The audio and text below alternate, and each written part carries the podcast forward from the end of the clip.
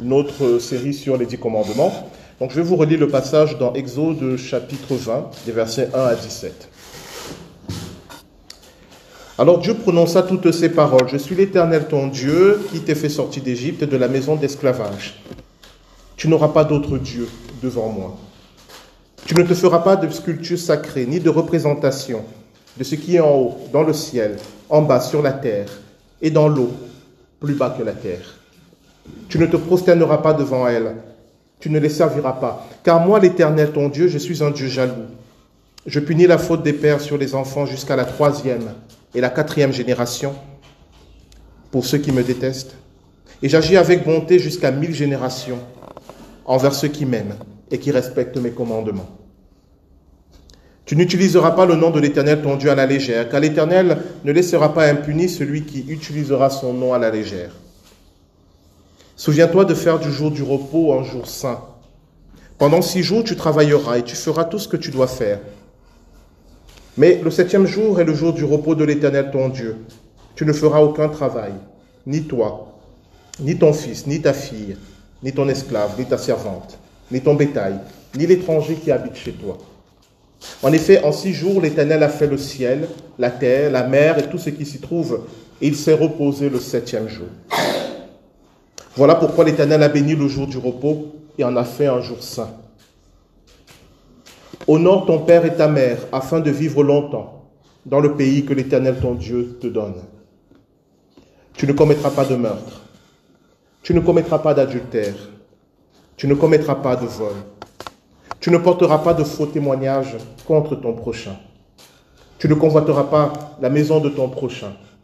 Tu ne convoiteras pas la femme de ton prochain, ni son esclave, ni sa servante, ni son bœuf, ni son âne, ni quoi que ce soit qui lui appartient. L'herbe sèche et la fleur se fanent, mais la parole de notre Dieu demeure éternellement. Amen. Donc aujourd'hui, notre prédication va porter sur le verset 16. Tu ne porteras pas de faux témoignages contre ton prochain. je rappelle pour euh, les précédents euh, commandements, vous pouvez les retrouver euh, bah, déjà sur la page Facebook, Facebook, YouTube de notre Église, ou bien en podcast. Vous tapez Puvot et vous avez les prédications précédentes. Voilà. D'abord, avant de commencer, est-ce que ça va? Ça va? Vous êtes bien? D'accord. Je vous ai senti un peu dans le champ, je trouvais que vous étiez un peu, je me suis dit, euh, c'est la chaleur, je ne sais pas. Vous êtes sûr que ça va? D'accord, très bien. Bon, alors je vais demander beaucoup euh, d'attention et, de concentration ce matin pour euh, le sujet qu'on va aborder et vous connaissez la routine. C'est terrible depuis, parce que depuis qu'on met ces, ces cultes en direct, je suis obligé de prendre mille précautions oratoires donc, je rappelle que mon but n'est de blesser personne, que mon propos n'a pas pour objet de juger quiconque, mais de nous interpeller tous, et que si vous trouvez quelque chose à redire dans cette prédication, n'hésitez pas à venir me voir après le culte pour qu'on en parle. Ne restez pas fâchés. Hein. si un truc que vous dites, il a dit ça, vraiment ça m'a vexé, venez en parler. Vous allez voir que parfois c'est des malentendus, parfois c'est juste qu'on n'est pas d'accord, c'est tout à fait possible, mais c'est pas parce qu'on n'est pas d'accord qu'on on, s'en veut, qu'on a de la haine, etc. On, on, peut être en toute amitié, en toute fraternité, en tout amour et ne pas être d'accord. C'est tout à fait possible. Voilà. Ceci étant dit, donc, le commandement d'aujourd'hui, tu ne porteras pas de faux témoignages contre ton prochain. Dans son contexte premier, évidemment, il est lié au système juridique. Parce que le faux témoignage, c'est euh, un langage de procédure judiciaire. Et ce qui est interdit ici en premier lieu, eh bien, c'est dans une procédure où on recherche la vérité, d'apporter le mensonge. Et là, on va introduire une notion fondamentale, vous allez le voir pour la suite, c'est que, bien sûr, cette notion du faux témoignage recouvre le mensonge, mais elle recouvre particulièrement le mensonge intentionnel. Alors vous allez dire, mais un mensonge, c'est toujours intentionnel. Oui, mais le faux témoignage, c'est encore plus grave parce que je dis quelque chose de faux et je sais que c'est faux.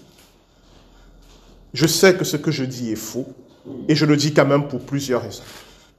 Et dans le cadre d'une procédure judiciaire, je le dis pour porter préjudice à celui euh, contre qui je témoigne. On vous rappelle que dans les Écritures, euh, le Seigneur Jésus-Christ a été condamné sous des faux témoignages. Et encore, les faux témoignages n'ont pas suffi.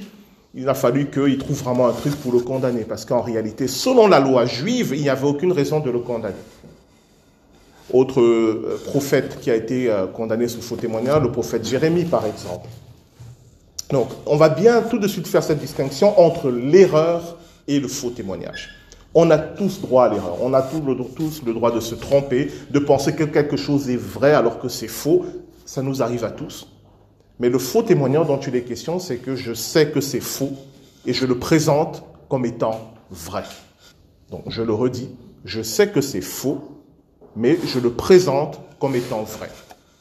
Et pourtant, au fond de moi, je sais que c'est faux. Je vais le rappeler encore et encore parce que euh, on va aborder des sujets euh, euh, un peu touchy, donc il va falloir bien faire cette distinction-là. Voilà. Donc, ce commandement nous dit, tu ne feras pas de faux témoignages. Dans une procédure judiciaire où on recherche la vérité, tu ne viendras pas présenter comme vrai ce que tu sais être faux. Pourquoi? Eh bien, je vous ai dit que ça regroupe la notion de mensonge. Il faut bien comprendre que le mensonge est par essence quelque chose qui est fondamentalement étranger à Dieu, qui est fondamentalement opposé à Dieu. C'est pour ça que dans la Bible, Satan est appelé le père du mensonge. Parce que selon la traduction, c'est lui le premier qui a eu l'idée bizarre de présenter comme vrai quelque chose qui est faux. Pourquoi le mensonge est étranger à Dieu? Parce que justement, la particularité du Seigneur, c'est qui fait que on peut croire en ses promesses, ce qu'il dit, ce qui est. Et même plus important, mais ça va nous amener loin, c'est parce qu'il dit que la chose est. Vous me suivez? La notion de mensonge est étrangère à Dieu parce que c'est Dieu qui crée la réalité. Donc il ne peut pas s'il dit quelque chose qui n'est pas, eh bien la chose est. Est-ce que vous me suivez toujours? Quand Dieu dit que la lumière soit, eh bien la lumière est. Si Dieu dit quelque chose qui n'est pas, ben cette chose sera, et donc de toute façon ce sera la vérité. Dieu ne peut pas mentir. Parce que ce qu'il dit est. Parce que ce qu'il dit arrive. Parce que ce qu'il dit existe. C'est son essence. Et c'est pour cela que dans la Bible, quand vous lisez des promesses de Dieu, alors certaines sont sous certaines conditions, mais quand vous lisez ces promesses, soit elles se sont toutes accomplies, soit elles vont toutes s'accomplir. Parce que ce qu'il dit est. Cette notion est fondamentale parce que de là va découler quelque chose pour nous chrétiens et qui a un rapport avec ce commandement. Tu ne feras pas de faux témoignages. Tu ne présenteras pas comme vrai ce que tu sais être faux. Mais partons de Dieu. Il n'y a pas de mensonge en Dieu. Il n'y a pas la possibilité de mensonge en Dieu. Dieu ne peut pas mentir. C'est contre sa nature même. Dans les évangiles, notamment dans le livre des Actes, Jésus va dire à ses disciples, vous serez mes témoins en Judée, en Samarie et jusqu'aux extrémités de la terre. Le témoin, c'est celui qui atteste d'une réalité, d'une vérité. Toujours dans le sens juridique, on dit Guy Bertrand, est-ce que tu as vu, euh, euh, est-ce que tu as vu Mireille chatouiller Mathéo? Je, l'ai vu, donc j'en atteste. J'étais là, je l'ai vu. Je suis témoin. Le témoin atteste de ce qu'il a vu, de ce qu'il a entendu, et qui sait être vrai pour lui. Il sait, que ce qu'il a vu et ce qu'il a entendu est vrai. Et Jésus va dire à ses disciples et à travers eux, à toute l'Église et à tous les chrétiens, vous serez mes témoins jusqu'aux extrémités de la terre. C'est-à-dire que vous allez attester de la réalité de ce que vous avez vu et entendu. Qu'est-ce qu'ont vu les disciples de Jésus-Christ? Ben, Ils ont vu son ministère, ils ont vu sa mort, ils ont vu sa résurrection, ils ont vu, et on l'a fêté euh, hier, ou avant-hier, je sais plus, ils ont vu son ascension il y a trois jours. Ils ont vu cela. Ils ont été les témoins de cela. Et c'est pour cela que lorsqu'on les arrêtait, on leur dit, vous allez régner le Seigneur Jésus-Christ, que répond l'apôtre Pierre? Il nous est impossible de ne pas témoigner de ce que nous avons vu et entendu. Il nous est impossible de dire le contraire. Il nous est impossible de dire que Jésus n'est pas ressuscité parce que nous l'avons vu. Ça, c'était les premiers disciples. Alors vous me direz, mais euh, ceux qui n'ont pas vu la résurrection de Jésus, de quoi vont-ils témoigner? Ben, Ils vont témoigner de deux choses. C'est là que ça devient un peu complexe. Ils vont témoigner du témoignage des apôtres. Ils vont témoigner que les apôtres de Jésus sont des hommes et des femmes fiables. Est-ce que vous réalisez que la foi chrétienne repose sur le témoignage de ces hommes et de ces femmes? Parce que normalement, à part une, deux personnes, personne n'a vu Jésus ressuscité. La foi de l'Église repose sur le témoignage de ces hommes et de ces femmes. Depuis 2000 ans, nous disons, ce sont des témoins fiables. Mais ce n'est pas tout. La foi chrétienne repose aussi sur notre témoignage propre. Qu'est-ce que tu as vu Dieu faire dans ta vie et dont tu peux en témoigner? Qu'est-ce que tu as vu Dieu faire dans ta vie? Je vous dis que le, témoignage repose sur deux choses, sur ce que j'ai vu et sur ce que j'ai entendu. Le témoignage des apôtres, c'est ce que j'ai entendu. C'est ce que mes parents m'ont raconté, c'est ce que les monitrices d'école biblique m'ont raconté, c'est ce que les pasteurs m'ont raconté j'ai entendu. Premier témoignage. Mais qu'est-ce que j'ai vu? Est-ce que j'ai vu Dieu agir dans ma vie? Est-ce que j'ai vu Dieu faire quelque chose dans ma vie? Oui Non Sinon, alors je suis témoin de quoi? Je suis témoin de la foi des apôtres. Mais c'est tant mieux pour eux et moi. Quel témoignage je porte? Parce que ce que Jésus a dit à ses disciples, il ne s'adressait pas euh, nommément à eux, mais à toute l'Église. Vous serez mes témoins. Alors quel témoignage je porte? De ce que j'ai vu Dieu faire dans ma vie. Et si j'ai un témoignage, est-ce que je l'ai partagé? Ou est-ce que je l'ai gardé bien au chaud, il, euh, il va mourir avec moi? Alors il sert à quoi mon témoignage? S'il disparaît avec moi le jour de ma mort, il sert à quoi mon témoignage? Et ça, c'est le côté sympa, parce que le témoignage, le, commandement dit, tu ne feras pas de faux témoignages. C'est-à-dire, tu ne présenteras pas comme vrai ce que tu sais être faux.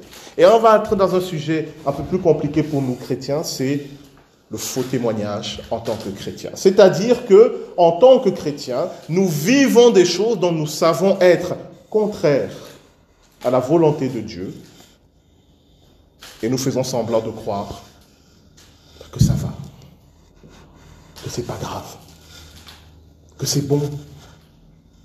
Et pourtant, au fond de nous, nous savons, c'est pas ce que Dieu veut pour toi. C'est pas ce que Dieu attend de moi. Pourquoi c'est grave? Et là, je vais devoir faire une distinction. En tant que chrétien, il y a ce qu'on appelle la sanctification. C'est quoi la sanctification? C'est-à-dire, euh, petit à petit ou rapidement, cela va dépendre de notre caractère, de notre histoire, rendre notre vie, l'ensemble de notre vie, conforme à l'enseignement de Jésus-Christ. C'est un processus qui dure toute notre existence, où nous faisons ce travail de nous rendre conformes à l'enseignement de Jésus-Christ.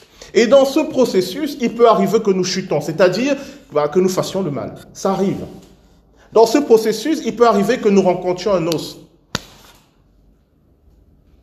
Et ça peut prendre du temps. Personnellement, il y avait un péché dans ma vie, il m'a fallu dix ans pour en sortir. Dix ans. Mais je n'ai pas lâché. J'ai cru en l'amour de Dieu. J'ai cru à la fidélité de Dieu, j'en suis sorti. Ça, c'est le processus de la sanctification. Ce n'est pas un faux témoignage. C'est un chemin sur lequel on est, qui peut prendre du temps. qui nous demande des efforts, sur lesquels nous pouvons chuter. Nous nous sommes appelés à nous relever. Et c'est ça notre témoignage. Nous montrons au monde que c'est possible de se sanctifier malgré toutes les difficultés, malgré la souffrance, malgré la maladie, malgré le deuil, malgré l'injustice. Il est possible de se sanctifier, c'est-à-dire de vivre selon l'enseignement de Jésus-Christ. Je ne parle pas de ça.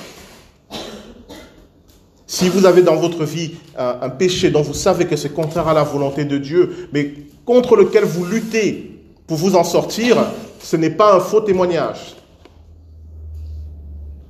C'est un processus de sanctification. Et si c'est votre cas, je vous dirais, n'abandonnez pas. Persévérez, ne lâchez rien. Si ça doit prendre dix ans, ça prendra dix ans, mais vous serez vainqueur. Parce qu'une fois que la victoire sera là, elle sera complète, totale, définitive. Souvenez-vous ce que je vous ai dit sur la guérison de l'âme. Donc on est bien d'accord. Je ne suis pas en train de dire qu'en tant que chrétien, on ne doit avoir aucun problème, qu'on doit être parfait, que tout doit, dans notre vie doit être clean. Mais tout doit tendre vers cela. Et justement, le faux témoignage du chrétien, c'est lorsque dans ce processus de sanctification, il s'arrête et il dit, oh c'est suffisant. Allez, j'en ai fait assez. Le reste, bah, tant pis, euh, je vais vivre avec. Le faux témoignage du chrétien, c'est quand il sait, parce qu'il lit la Bible. Il voit que Dieu dit, ne fais pas ça.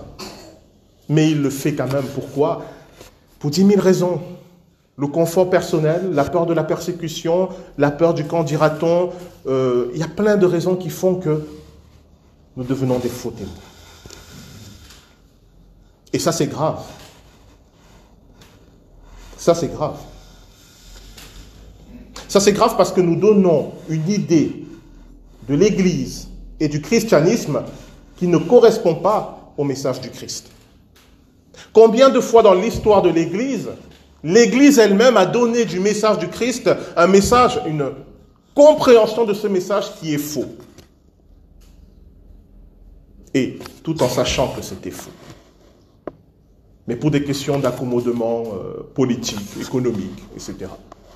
Pour des questions de pouvoir, nous savons que ce n'est pas bien. Nous savons que c'est contraire à la volonté de Dieu. Mais nous le faisons quand même. Parce que, bah, écoutez, il faut s'adapter, il faut vivre avec son temps, mon bon monsieur. C'est un faux témoignage. C'est un faux témoignage dont il faut sortir très vite. Vous êtes toujours avec moi?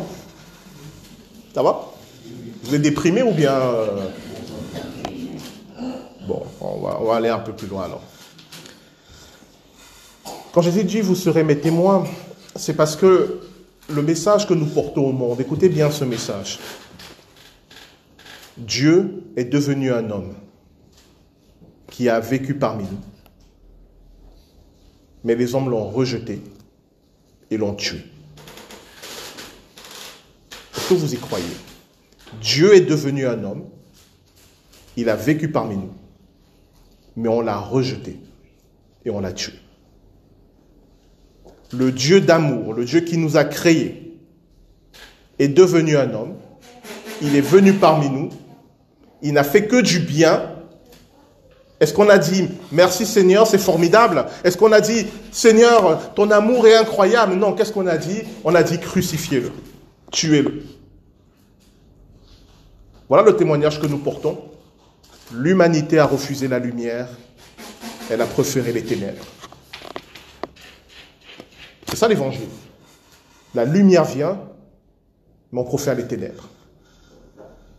Parce que la lumière révèle nos imperfections. La lumière révèle nos manquements. La lumière révèle nos péchés. Alors on l'a rejeté.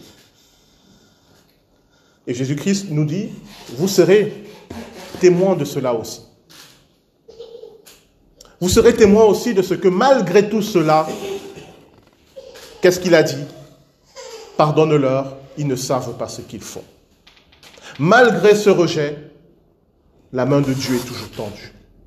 Malgré ce rejet, son amour nous est toujours donné.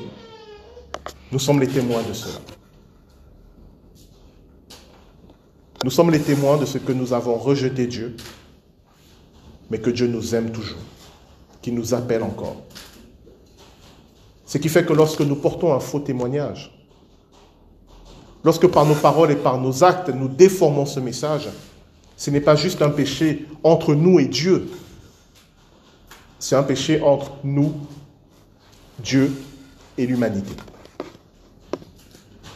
Ça vous paraît grandiloquent. Mais lorsque vous dites je suis chrétien et que vous commettez le mal ou l'injustice, le non-chrétien qui vous regarde, qui vous observe, qu'est-ce qu'il en déduit?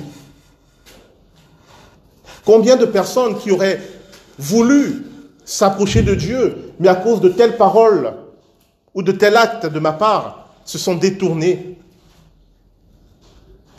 Combien de personnes qui avaient besoin de Dieu Lorsqu'ils sont venus voir ce que cela signifie être chrétien, ils ont vu des choses abominables. Ils se sont dit, si c'est ça être chrétien, je préfère partir. Le faux témoignage est grave. Parce qu'il détourne de la maison du Père des foules, des nations entières. Et on devra en rendre compte,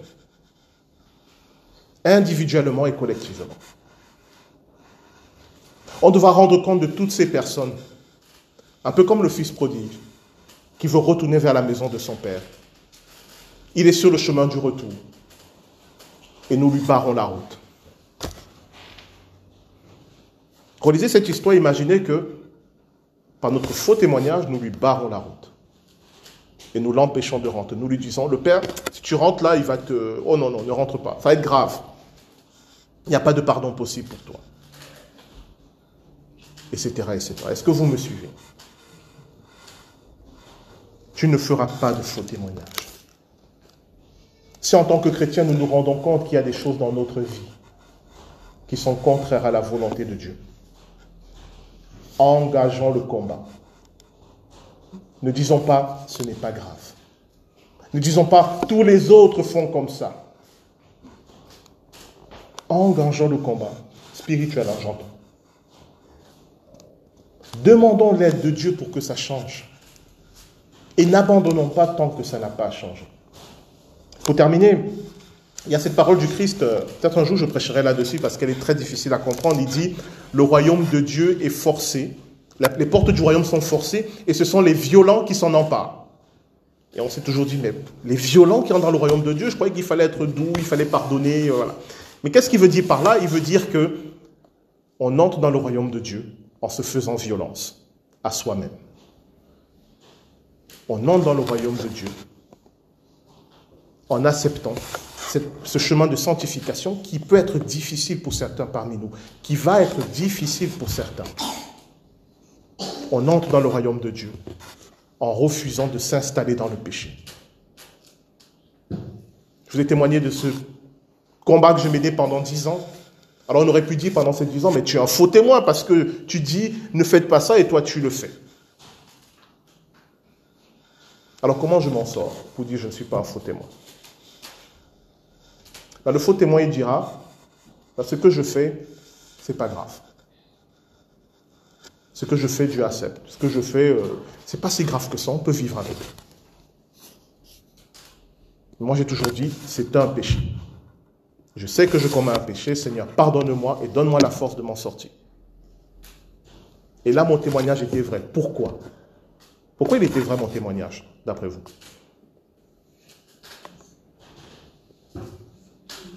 Pardon? J'acceptais mon imperfection, j'acceptais ce que la parole de Dieu disait de moi. Je rendais témoignage que la parole de Dieu disait vrai. Tout simplement. Est-ce que vous me suivez? Est-ce que vous me comprenez? Parce que c'est des sujets compliqués. Je ne veux pas mettre de fausses idées. Euh, des gens disent euh, il faut être parfait ou bien.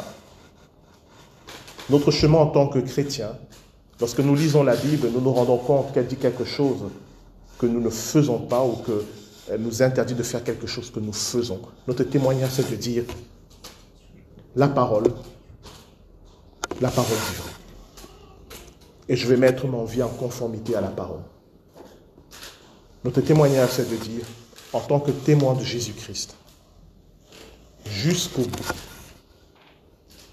Quoi qu'il en coûte et quoi qu'il arrive, je porterai cette parole. Alors on va prier. Si pendant cette prédication, euh, il y a des choses qui sont remontées dans votre mémoire, dans votre cœur, eh bien c'est le but.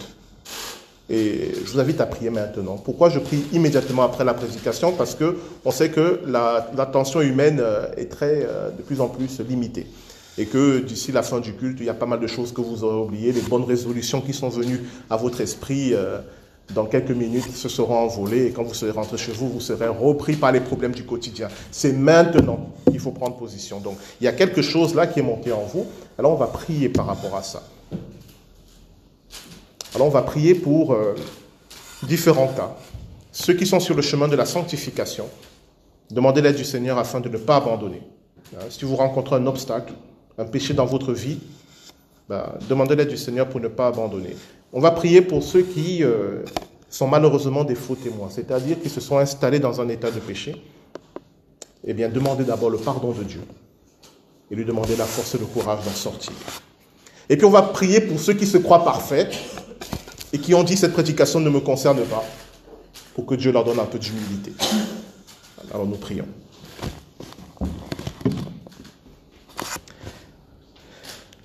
Seigneur notre Dieu, notre Père, tu as dit, euh, large est le chemin qui mène à la perdition, mais étroit le chemin qui mène au salut. Cet étroit chemin, celui de la sanctification, est parfois rempli d'obstacles et parfois rempli de murs qui se dressent devant nous et qui nous semblent impossibles à franchir.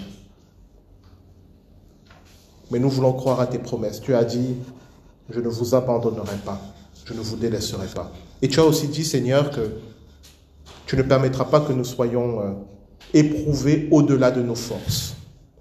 Alors en nous saisissant de ces promesses, nous te prions, Seigneur, pour que dans ce chemin de sanctification, nous n'abandonnions pas, quel que soit l'obstacle.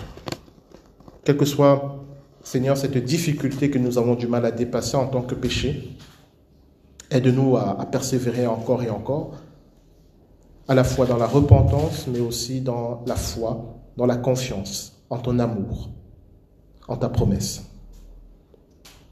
Et je te prie particulièrement pour ceux qui sont découragés, qui ont peur que tu les rejettes, qui ont peur que tu les juges, qui ont peur que tu les abandonnes. Je te prie de leur donner ta paix. Je te prie de leur montrer que tu es là. Je te prie de leur révéler que tu les fortifies. Enfin Seigneur, euh, pardonne-nous lorsque nous nous sommes installés dans ce que j'appelle un faux témoignage, c'est-à-dire une situation de péché que nous avons justifiée et que nous justifions encore. Et montre-nous Seigneur les moyens d'en sortir avec sagesse, avec discernement, mais d'en sortir résolument et de reprendre ce chemin de la sanctification. Pardonne-nous pour toutes les personnes qui ont été détournées de toi à cause de nous, par nos paroles ou par nos actes. Nous ne savons pas s'il est possible de rattraper cela, mais en tout cas, aide-nous afin que notre témoignage soit vrai pour le monde. Et enfin, Seigneur, je te prie pour euh, les personnes qui se croient parfaits, qui se croient sans péché, sans défaut. Et je te demande, Seigneur, de leur révéler la réalité de leur état spirituel. Mais de leur donner la force, Seigneur, de, de pouvoir encaisser cette réalité-là, que ce ne soit pas pour eux euh, une occasion de découragement ou d'abattement, mais plutôt de sursaut salvateur. Tout cela, Père, c'est au nom de Jésus-Christ que nous te le demandons. Amen.